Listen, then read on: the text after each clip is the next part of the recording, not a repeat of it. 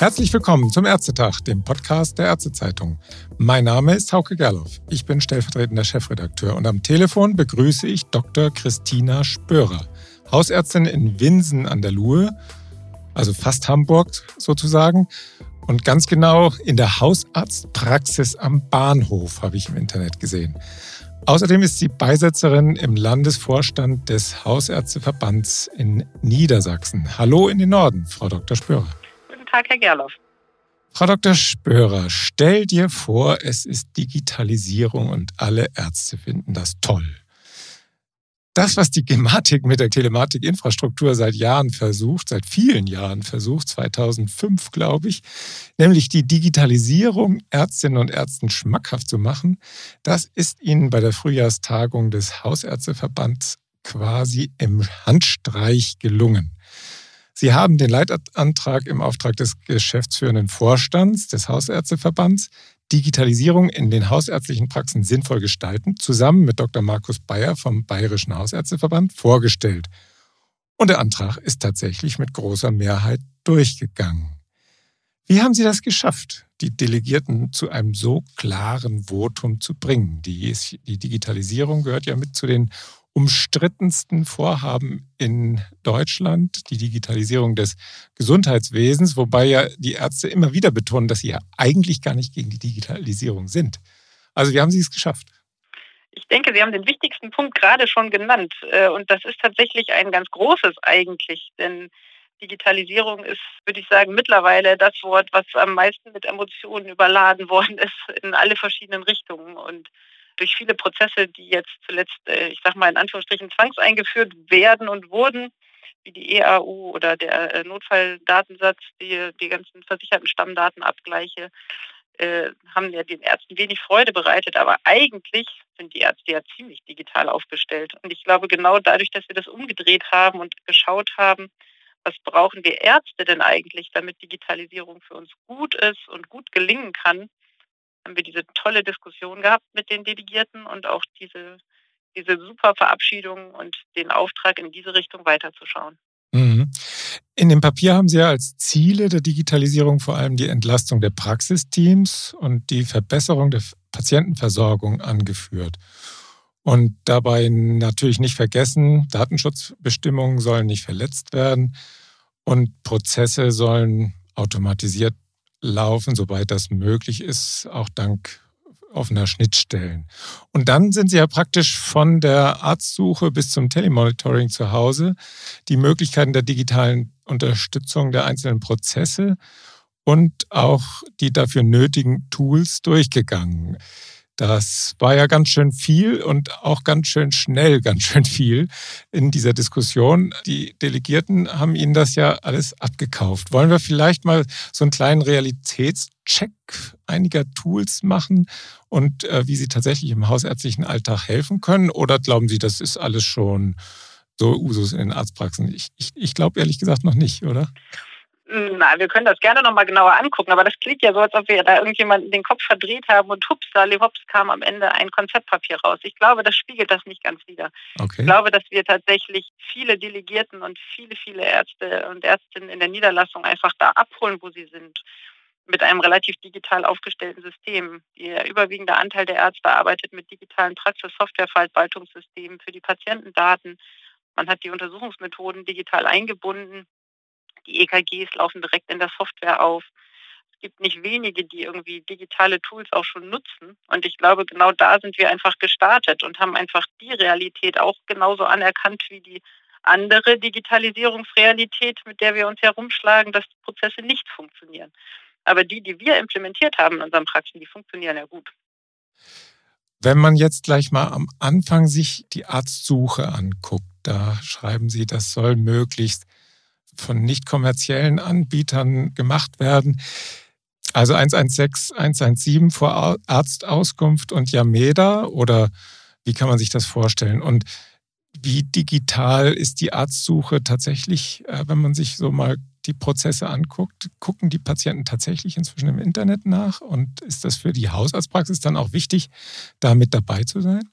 Also ich erlebe schon, dass viele Patienten im Internet vorher schauen, welche Hausärzte vor Ort sind, und wie sie diese erreichen können. Und ich glaube, da können wir uns durchaus noch breiter und besser aufstellen, dass wir unseren ähm, Patienten vor Ort vermitteln können, wo sitzen denn engagierte Hausärztinnen und Hausärzte, die auch im Sinne einer hausarztzentrierten Versorgung eine richtig gute Versorgung anbieten. Und das lässt sich sicher ausbauen und lässt sich auch sicher im Kontext nochmal schauen, wie kriegt man da eine gute Vernetzung auch vielleicht über den Verband hin, um das zu, noch weiter zu optimieren. Aber Fakt ist, die Patienten schauen im Netz, wo finde ich denn jemanden? Das ist ja auch natürlich. Also das und vielleicht in der Apotheke fragen zu gehen wie früher. Ja, aber so, so ein bisschen übernimmt das Internet dann die Rolle der Apotheke oder auch vielleicht des Nachbarn, ne, der ja dann auch vielleicht mal sagt, ja, also ich bin, also wenn ich jetzt irgendwo neu hinziehe, dann würde ich vielleicht den Nachbarn fragen, äh, zu welchem Hausarzt würde ich dann gehen. Und dann, wenn der gut ist, dann bleibe ich da vielleicht auch. Also so war es bei mir jedenfalls vor ungefähr 25 Jahren oder so. Ich glaube, das wird ja auch sich ergänzen mit den Prozessen. Und ich glaube, das ist doch schön, wenn beides geht. Und das ist ja auch ein Anliegen von uns, dass diese persönliche Not oder dieser persönliche Kontakt und die persönliche Bindung, die uns ja im hausärztlichen Sektor sehr wichtig ist, nicht verloren geht über diese ganze Digitalisierung. Aber ich glaube, das andere ist einfach auch Tatsache. Wir machen so viel digital mittlerweile in unserem ganzen Leben, dass man die Ärzte dann nicht aussparen wird. Nee. Ja, persönlich bleiben, digital werden, war jetzt ja in Bayern das Motto, glaube ich, ne? oder so ähnlich. Ja, habe ich gesehen, tatsächlich im Nachgang erst, nachdem wir unsere Sachen vorgestellt hatten, dass das Motto so passend gewählt war. Ja. Aber es hat Herr Bayer sicher auch sehr bewusst und gut ausgesucht. Ja, er war ja zusammen mit Ihnen derjenige, der das vorgestellt hat da in Hannover, nicht? Was ich ganz interessant finde noch unter den verschiedenen Tools, die es da gibt, das ist die Digitalisierung vor dem Patientenkontakt. Da gab es ja auch, da hat die KBV ja auch ein bisschen was organisiert mal, da gab es tolle Anwendungen, wo man praktisch online dann schon seine Daten eingeben konnte sei es aktualisierte Daten, also Vitaldaten oder auch eben bei der Erstanamnese, dass man da die ersten Daten von sich dann schon mal an die Praxis schicken konnte oder auch im Wartezimmer, wo man dann vielleicht mit Tablet oder so dann äh, seine Daten dann schon eingibt, damit im Arzt-Patientengespräch beim ersten Kontakt die, die Ärztin oder der Arzt dann nicht so furchtbar viel dann noch fragen muss, sondern gleich zur Sache kommen kann. Wird das schon breit eingesetzt in den Hausarztpraxen? Hm, ich weiß, dass es Kollegen gibt, die das schon nutzen. Und ich denke, einer unserer Arbeitsaufträge für die AG auf Bundesebene wird auch sein, nochmal die ganzen Angebote zu sichten und zu prüfen, welche gut und sinnvoll einsetzbar sind, ob das Preis-Leistungs-Verhältnis stimmt, ob der Datenschutz gewährleistet ist, wo die Anbindung genau sitzt in der Software, ob es eine gute Nutzbarkeit gibt. Auch da hakt es ja immer wieder in mhm. vielen Anwendungen und ähm, dann zu schauen, okay, was, womit kann man gut arbeiten oder gibt es das vielleicht noch gar nicht, was wir gerne hätten und muss man das vielleicht anstoßen? Ja, ja genau. Dann ist auch noch so ein Thema die Praxis-App. Das, das klingt so groß eigentlich. Eigentlich gibt, äh, ist ja die Praxis ETV auch eine App. App heißt ja eigentlich Application, also Anwendung. Was verstehen Sie dann unter einer Praxis-App, die da mit eingesetzt wird? Auch das ist ja eine, ein Teil, in dem Ganzen der diskutiert wird. Welche Möglichkeiten sollen Patienten haben, mit ihrer Hausarztpraxis in Kontakt zu kommen? Und eine von diesen Möglichkeiten, ähm, ich denke, so kann man das am ehesten noch verstehen, ist die Frage, ob es irgendwelche Messenger-Dienste geben wird, die auf einer sicheren Übertragungsweg eine Kommunikation ermöglichen und in beide Richtungen oder halt je nachdem, wie sie genutzt werden. Also dass ich auch als Praxis den Patienten Daten zur Verfügung stellen kann, wie, keine Ahnung, Befundbericht ist eingegangen und müsste besprochen werden. Oder Achtung, dann und dann ist Urlaub, bitte Rezepte rechtzeitig vorbestellen. Solche Informationen werden ja auch umgekehrt sozusagen durchaus relevant in der Kommunikation. Ja, das hatten Sie öfter erwähnt, auch als ungleichzeitige Kommunikation ne, über diese ja. Messenger-Dienste. Da gibt es ja auch schon einiges und auch die TI arbeitet ja daran, dass Kim, glaube ich, soll ja auch so einen, so einen Messenger-Dienst bekommen. Wäre das vielleicht dann auch was für die Hausärzte oder sehen Sie da eher ein eigenes System? Also ich finde, jedes System, was gut, stabil und nutzerfreundlich läuft, ist eins, was definitiv von uns geprüft werden soll. Ja. Äh, und äh, wenn es dann so ist, dann kann ich mir das auch gut im hausärztlichen Bereich vorstellen. Wenn das aber bedeutet, dass ich enorm viel extra Eingaben habe, keine gute Verknüpfung hinbekomme, dann ist natürlich so ein System weniger interessant. Das gilt für uns wie auch für alle anderen niedergelassenen Kollegen. Ich brauche eine gute Anbindung an mein bestehendes Praxissoftware-System. Ja. Ähm, damit es nachher gut handelbar ist. Ja, ja das ist entscheidend. Ne? Die, die Schnittstellen zur Arzt-EDV zur elektronischen Karteikarte und dann vielleicht auch in Richtung elektronische Patientenakte, die dann vom Patienten geführt wird, wo Sie ja dann auch Daten einstellen wollen. Ist das auch so ein Thema, das Sie in Zukunft sehen oder glauben Sie da eher, dass das die Fallakte wird, die, dass die wichtiger ist für die Kommunikation mit anderen, mit Kollegen auch oder wie sieht das aus? Die EPA ist jetzt ja, würde ich sagen, politisch eins der Projekte, was offensichtlich gerade wieder im Fokus ist. Und ich kann mir durchaus eine EPA vorstellen, die äh, sehr sinnvoll ist in der Kommunikation zwischen den Kollegen. So wie sie im Moment ist, in dem aktuellen Zustand, ist es schon noch sehr behilfsmäßig.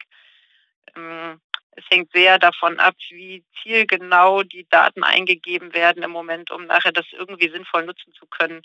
Ich glaube, das ist noch sehr, sehr fehleranfällig und dadurch sehr sperrig und nicht gut in der Nutzbarkeit. Das, was sie uns an die Wand malen und erzählen, wie es werden soll, klingt durchaus so, als ob das Spielraum dafür hat, dass es gut in der Versorgung zu Nutzen kommen kann. Ich denke, da wird man die Zeit abwarten müssen, was kommt und die Frage, ob es vorher andere Konzepte gibt, die sich eher durchsetzen. Aber die Idee, dass ich einen Befund zuverlässig digital zur Verfügung gestellt bekomme und den am besten noch in einem so standardisierten Format, dass ich ihn direkt in meine Software einbinden kann, ist natürlich verlockend. Ja, das haben die ja immer schön vorgeführt in den Webinaren der Gematik, nicht? Aber bis jetzt so. Aber ich, also ich kann, ich kann die Befunde runterladen. Das ist nicht das Problem. Ja. Äh, ich habe das mit Patienten auch schon getestet. Ja. Nur ich habe ein PDF. Und was ich toll finden würde, wäre, und das kommt jetzt ja auch so ein bisschen über diese standardisierten Verfahren, diese äh, medizinischen Informationsobjekte, die definiert werden, dass Daten direkt in einem Format vorliegen, dass ich sie wirklich integrieren kann und nicht ein weiteres PDF-Dokument habe. Mhm. Beispiel Laborwerte Krankenhaus als PDF in der Akte sind besser als keine Laborwerte, aber Laborwerte aus dem Krankenhaus, die ich in meinen Laborwert integrieren kann und gekennzeichnet als Fremdbefund, wäre natürlich schon cooler. Jo, das wollen wir hoffen, dass das irgendwann mal äh, passiert. Theoretisch ist das ja durchaus möglich, ne? über die verschiedenen Techniken, die da inzwischen auf dem Markt sind. Aber es dauert halt seine Zeit. Genau, theoretisch ist oft vieles möglich, ist so mein Erleben, aber die Frage der äh, Umsetzung und der Anwendbarkeit äh, ist dann immer noch mal so ein ganz eigenes Thema. Ja. Äh, erleben Sie da die Praxis-EDV-Hersteller als relativ kooperativ oder eher als Blockierer? Weil offene Schnittstellen sehen die ja oft als Gefahr, dass die Ärzte dann abwandern könnten. Also offene Schnittstellen ist, finde ich, nach wie vor ein großes Problem. Die existieren mehr auf dem Papier als in der Realität. Es ist immer noch für jeden Niedergelassenen ein Riesenproblem, wenn er Praxissoftware wechseln will. Und durchaus mit einer Menge Arbeit verbunden und auch einer Menge Nacharbeit. Aber im Grundsatz her muss man sagen, sind, gibt es durchaus Systeme, die auch ein deutliches Interesse zeigen, diese Tools anzubieten und sie auch nutzerfreundlich anzubieten. Aber es gibt natürlich auch Praxissoftware-Systeme, wo man das Gefühl hat, okay, die sind jetzt nicht so wirklich daran interessiert, dass das Ganze vernünftig läuft. Ja, dann.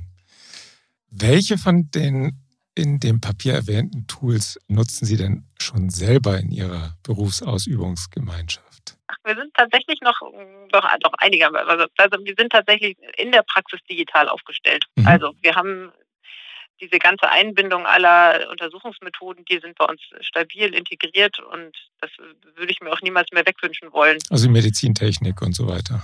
Ja, dass ich mir ein EKG von jedem Arbeitsplatz ansehen kann, dass ich Bilder integrieren kann, dass ich das Langzeitblutdruck integrieren kann und sehen kann. Also sozusagen, dass die Befunde wirklich virtuell vorliegen.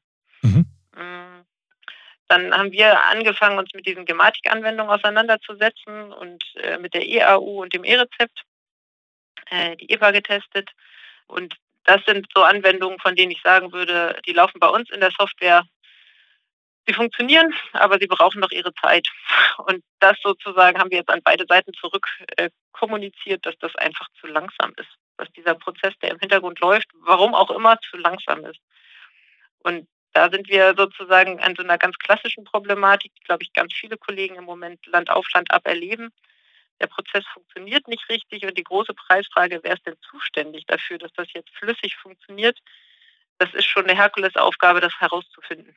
Mhm. Und wir haben es jetzt hinbekommen, wirklich eine Vernetzung zwischen unserer Software, der Gematik und unserem Internet-Support oder unserem IT-Support hinzubekommen. Und die sind jetzt zu dritt da dran zu klären, woran liegt Mhm. Und ich glaube, das braucht es wahrscheinlich an vielen Stellen. Also wenn Sie so ein E-Rezept erstellen, dann braucht das länger, obwohl Sie die Komfortsignatur hinkriegen oder wie sieht das aus?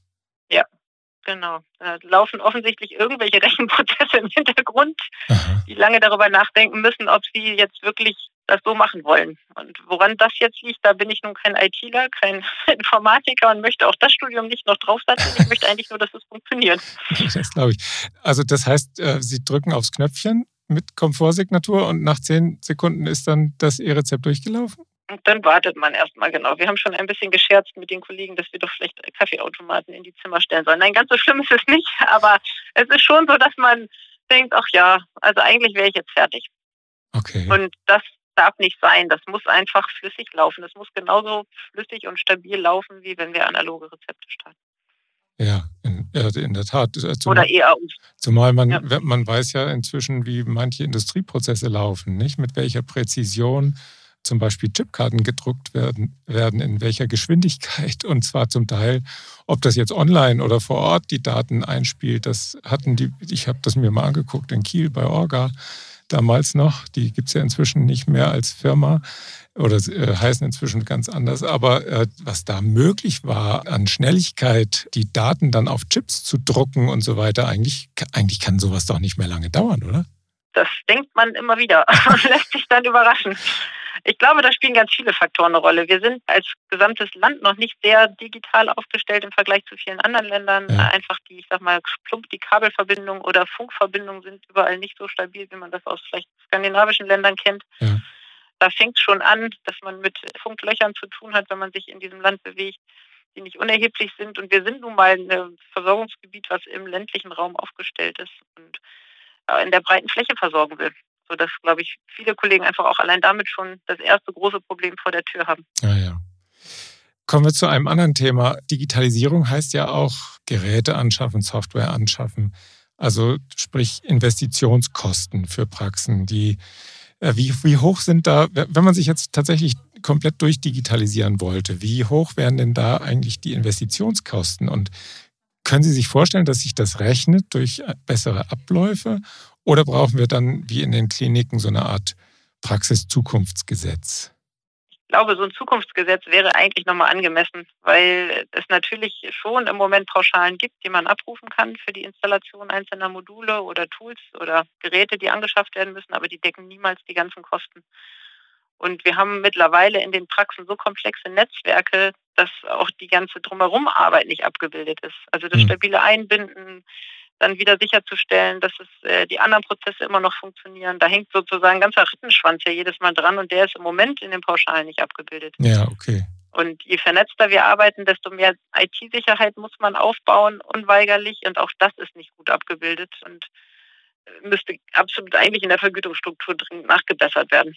Ja, das hat die KPV ja immer wieder gefordert, aber nicht so richtig durchgekriegt bei den Kassen ne, mit der IT-Sicherheitsrichtlinie. Ja, und im Moment die Anwendungen, die wir gerade einführen, verbessern ja für uns nicht wirklich was, muss man ehrlicherweise sagen. Wir machen gerade eine Digitalisierung von Formalien, die im Zweifel sogar langsamer gehen, als wenn wir sie analog ausstellen würden. Das heißt, im Moment fällt bei uns mehr Arbeitszeit an, mehr Frust, mehr Arbeit statt eine Verbesserung zu haben. Und das, dafür muss man investieren. Und das muss anders werden. Es muss ein Prozess werden, der von den Nutzern her gedacht ist, von den Patienten und den Praxen zusammen. Es muss ein Prozess sein, der dort sozusagen ansetzt, wo da Entlastung passieren kann, wo Prozesse vereinfacht werden können. Mhm. Ja, das versuchen Sie ja mit dem Papier. Und damit wären wir wieder bei dem Konzept Papier Digitalisierung, wie es sich ja nennt. Sie haben es jetzt verabschiedet de, bei der Frühjahrstagung. Was wird da jetzt eigentlich draus? Bringen Sie das beim Ärztetag als Antrag mit ein? Wobei das, ist ja ein Hausärztepapier, also beim Ärztetag, beim Deutschen Ärztetag hat es ja vielleicht dann doch nicht so ganz den, den richtigen Platz. Oder wollen Sie den Gesundheitsminister bekehren, dass er seine Digitalisierungsstrategie danach ausrichtet? Welche Chancen bieten sich den Hausärztinnen und Hausärztinnen hier mit diesem Papier? Viele, finde ich tatsächlich, weil wir damit endlich auch öffentlich nach draußen in die Rolle gehen können, die wir eigentlich sind. Die, die, diejenigen, die das Gesundheitswesen sinnvoll weitergestalten wollen im Sinne der Versorgung und das endlich öffentlich gut kommunizieren können, weil man auf ein abgestimmtes und mit den Delegierten verabschiedetes Papier zurückverweisen kann. Und äh, jetzt haben wir sowohl Arbeit nach drinnen zu tun, die ganzen Tools zu sichten, zu schauen, wo geht es da gut weiter und weiter zu schauen, was sind denn weitere Schritte, die eingeleitet werden müssen. Und dann gilt es ja, viele Ebenen anzusprechen. Und die ergeben sich dann jeweils aus den einzelnen Unterpunkten, in die man dann stolpert. Das ist ja, was weiß ich, wir hatten vorhin über die Netzabdeckung gesprochen, das muss das Verkehrsministerium bearbeiten, da können wir nichts dran tun. Nee. Das kann man nur immer wieder mahnend benennen, aber man kann genauso die Softwarehersteller benennen und sagen, wir brauchen eine bessere Nutzbarkeit der Module. Man kann äh, sozusagen ganz anders adressieren, weil wir jetzt einen Beschluss haben dazu. Ja, okay. Diskutiert wurde ja in Hannover auch, inwieweit der Hausärzteverband selbst Geld in die Hand nehmen sollte, um eine eigene Plattform aufzubauen. Das ist ja in Baden-Württemberg mit der elektronischen Arztvernetzung EAV ja durchaus auch nicht ohne Erfolg praktiziert worden, beziehungsweise wird noch praktiziert. Die waren ja ein bisschen schneller mit der EAU zum Beispiel. Wäre das eine gute Basis für bundesweite Projekte? Ich finde, das ist ein tolles Beispiel dafür, was hausarztzentrierte Versorgung stemmen kann wir schaffen das in dem System, gute Impulse zu setzen, die offensichtlich ja so gut sind, dass sie jetzt bundesweit in allen sozusagen Formen ausgeweitet werden sollen. Insofern natürlich ist das eine gute Möglichkeit und ein Konzept, was da funktioniert. Dann wird man sehen müssen, wie die rechtlichen Vorgaben sind. Ob das umsetzbar ist oder nicht, ist ja etwas, was der Gesetzgeber auch entscheidet. Mhm. Ja, genau, das ist dann wieder die Frage. Nicht? Kann man als Hausärzteverband gegen die Gematik tatsächlich mit einer, einer eigenen Plattform reüssieren. Jedenfalls dann, wenn die TI nicht am Ende doch noch komplett scheitert, das ist ja auch nicht ausgeschlossen. Mein Eindruck von der Gematik ist, dass aktuell versucht wird zu verstehen, was die Nutzer brauchen. Mhm. Und dass das vorher nicht passiert ist. Insofern denke ich, vielleicht haben wir ja auch Gutes zu erwarten, wer weiß. Das wäre doch was Schönes. Aber natürlich, ähm, das hatten wir bei anderen Tools auch schon. Es gilt zu prüfen, was da ist und Prozesse, die gut sind und Angebote, die gut sind, die sollen wir nutzen oder sollten wir nutzen. Und wo es das nicht gibt, muss man sich überlegen, bauen wir was selber oder kann man das beauftragen und irgendwo anders jemanden in Arbeit setzen. Mhm. Und jetzt ganz zum Schluss, Frau Dr. Spörer. Sie haben es ja eben schon angedeutet, aber meine Gretchenfrage, die nehmen Sie mir doch nicht weg. Die EAU soll jetzt zum 1. Juli scharf geschaltet werden, beziehungsweise die Einführungsphase läuft endgültig aus. Wie viele AU-Bescheinigungen verschicken Sie denn schon online, beziehungsweise tun Sie das überhaupt noch, nachdem Sie da jetzt schon Erfahrungen gemacht haben? Wir haben das große Glück, dass wir mit unserer Software arbeitsplatzabhängig umstellen können. Und das finde ich in diesem Umstellungsprozess einen großen Segen. Ach. So kann man die Praxis teilweise, schrittweise umstellen auf einen digitalen Versand von AUs und sollte es hängen aus irgendeinem Grund, kann man immer noch ausweichen auf Arbeitsplätze, die analog eingestellt sind. Ah. Das sozusagen macht uns das Leben gerade deutlich leichter. Wir haben es jetzt geschafft, für vier EHBAs gleichzeitig die Komfortsignatur so freischalten zu können, dass wir sie auch so nutzen können, wie wir es wollen in der Praxis. Das hat aber tatsächlich eine große Anstrengung aller Beteiligten gefordert. Aber da bin ich im Moment für unsere Praxis recht zuversichtlich. Ich sehe aber auch im Gespräch mit dem Kollegen, was da noch für Probleme auf uns warten. Aha. Das wäre ja fast mal ein eigenes Thema. Ja, könnte man sagen, ja. also, dass man das mal sich anschaut, wie macht man das mit vier EHBA, sich irgendwie da einzuklinken. Das ist ja durchaus wahrscheinlich auch ein logistisches Problem oder zumindest ein Softwareproblem, dass man dann von den, Arzt, äh, von den Arbeitsplätzen dann darauf entsprechend zugreifen kann. Genau. Da kommen wir nochmal auf Sie zu, Frau Dr. Schwörer. Also insofern, äh, Sie haben äh, die Möglichkeit, das so zu machen oder anders zu machen. Und würden Sie jetzt sagen, 1.7. kein Problem? Ja, also ich hoffe mal, dass die Leute dann erstmal gesund sind, dass wir nicht so viele AUs haben, die an einem Tag raus müssen. Dann würde ich für unsere Praxis sagen, das kriegen wir hin. Mhm. Und ich weiß, dass die Kollegen sich landesweit oder bundesweit, muss man ja sagen, große Mühe geben, das umzustellen, äh, dass sie im Austausch sind mit ihren Softwarehäusern, um die Probleme zu beheben. Aber ich weiß auch, dass da noch ein Batzen Arbeit drin steckt, um das wirklich stabil in die Fläche zu bringen und auch stabil laufen zu lassen, ohne dass am Folgetag dann lauter AUs noch äh, per Post hinterhergeschickt werden müssen. Ja, das ist in der Tat, ja, das ist ja, das dauert ja dann tatsächlich, wenn man Fehler hat, dann kommt er erst am nächsten Tag zum Vorschein, ne? Ja, und da denke ich, gäbe es oder müsste es eigentlich auch deutlich nutzerfreundlichere Lösungen geben. Ja. Frau Dr. Spörer, die Digitalisierung wird die Ärztinnen und Ärzte in den kommenden Jahren weiterhin in Atem halten. So viel ist sicher. Und ich glaube, das ist, dass Sie da wirklich gut dran getan haben, dass die Allgemeinmedizin dabei jetzt eine aktive Rolle einnimmt und die Ärztinnen und Ärzte nicht alles passiv über sich ergehen lassen. Also ich würde sagen, Sie sind auf einem guten Weg. Insofern alles Gute für Sie. Ja, vielen, vielen Dank. Und auch Ihnen vielen Dank fürs Zuhören, werte Zuhörerinnen und Zuhörer. Schalten Sie sich gerne wieder ein beim nächsten Ärztetag. Tschüss.